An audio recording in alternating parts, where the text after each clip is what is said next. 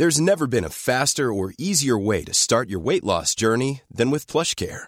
PlushCare accepts most insurance plans and gives you online access to board-certified physicians who can prescribe FDA-approved weight loss medications like Wigovi and Zepbound for those who qualify. Take charge of your health and speak with a board-certified physician about a weight loss plan that's right for you. Get started today at plushcare.com slash weight loss. That's plushcare.com slash weight loss. plushcare.com slash weight loss.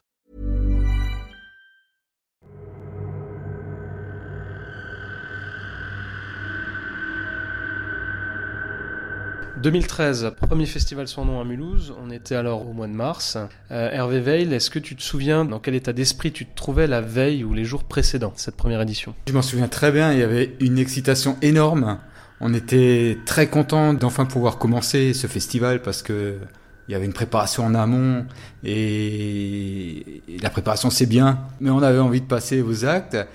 Alors une grande excitation en même temps, euh, de la peur aussi parce que on se demandait est-ce que ça va marcher, est-ce que le public va être au rendez-vous et est-ce que ça va plaire aux auteurs parce qu'on partait vraiment d'une feuille blanche quoi. Donc un mélange des deux, mais j'ai quand même bien dormi la veille. C'était une première, c'était un pari. Comment est-ce que tu l'as vécu? Il y a plusieurs choses. On s'est rendu compte quand même rapidement de ce qui pêchait. Alors ça, ça fait partie de l'organisation les gens qui sont sur place s'aperçoivent de choses, euh, qui sont bien ou qui sont pas bien, mais nous, euh, dans le cœur du réacteur, si je puis dire, on s'est aperçu quand même qu'il y avait beaucoup de manques et qu'on avait encore beaucoup à travailler euh, pour que ce festival ressemble vraiment à quelque chose. Mais en même temps, quand les gens sont partis, quand on les a raccompagnés à la gare le dimanche soir, il y a eu un coup de blues, mais phénoménal. On était tous dans le même état. On était exténués et on était, euh, on était super triste, quoi, parce qu'on avait vécu quelque chose de très très fort, même s'il y avait plein de choses qui fonctionnaient pas. Globalement, euh, l'ambiance, elle était quand même vraiment bien, quoi. Est-ce que vous saviez avec les autres organisateurs, dans un coin de votre tête, que Mulhouse pouvait devenir la capitale du polar, du roman policier en Alsace? Alors en fait, on s'est jamais posé la question. Alors je sais pas si on est devenu la capitale du polar euh, ou en Alsace ou je ne sais où, mais euh, c'était pas l'idée. L'idée, c'était de faire quelque chose qui nous intéressait où on se faisait plaisir, où on passait un bon moment. Et je pense pas que quelqu'un se soit posé la question de qu'est-ce que ça va devenir plus tard. Je pense pas. En tout cas, pas moi. Quel était ton rôle du coup à ce moment-là au sein de l'organisation du festival? Est-ce que tu peux le décrire? Alors, il était différent euh, de ce qu'il est actuellement, car à l'époque, nous étions trois à avoir eu l'idée de créer ce festival. Donc, il y avait aussi Dominique Meunier et Luc Widmayer. Mais Dominique et moi, nous étions dans une association d'entreprises qui s'appelait Entreprises et Médias et qui recherchait un événement récurrent à organiser. Et on avait proposé de créer ce festival du polar, et chose qui avait été accueillie, euh, bien accueillie. Donc il n'y avait pas encore la structure associative euh, du festival, c'était une autre structure associative. Donc euh, Dominique et moi, on était euh, assesseurs dans cette association, mais donc on s'est emparé du projet et on faisait tout. Donc notre rôle, c'était de, de, partir d'une feuille blanche et d'organiser quelque chose. Où c'est qu'on allait le faire, avec qui, comment on allait trouver où les loger, le financement, etc. Donc c'était un rôle multitâche. Quel serait finalement ton, plus fort souvenir que tu conserveras de ce week-end de mars 2013 C'était euh, ce, ce, mélange de joie et de tristesse, cette douce euphorie qui nous avait plus quitté pendant un bout de temps. Une fois qu'on avait ramené les gens à la gare, euh, le, le, dimanche soir, on s'était posé au Mercure, on avait bu un verre et là, il y avait une espèce de plénitude triste qui nous a tous envahis. Voilà, c'était ça, c'était vraiment un moment fort, euh, la sensation d'avoir vraiment organisé quelque chose de bien et ça nous a donné envie de continuer. Est-ce qu'il y a une anecdote, quelque chose d'insolite que, qu'on n'avait pas relevé à l'époque, qui ne pouvait pas être dite ou écrite, alors qu'aujourd'hui, bon, il y a prescription? Le soir de l'inauguration, donc on avait fait notre inauguration à l'hôtel Mercure, le vendredi soir, euh, ben, il n'y avait pas encore euh, l'habitude de l'organisation de ce genre d'événement pour nous et on n'avait pas prévu, euh, on avait fait un buffet dînatoire et on n'a pas prévu assez de chaises et euh, un des auteurs avait dit ben, votre festival euh, à ce niveau-là euh, ça commence pas très bien, on pourrait pre presque l'appeler le festival sans chaises.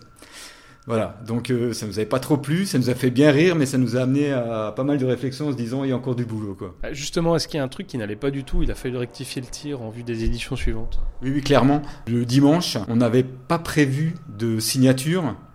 Euh, on avait juste prévu un buffet dînatoire qu'on avait fait au cinéma Palace. Et en fait, euh, on s'est aperçu que, que ça marchait pas parce que les auteurs étaient restés une, une soirée pour rien. Et ils étaient venus juste pour venir voir un film. On avait on avait quand même diffusé un film qui était basé sur un roman de Dominique Manotti.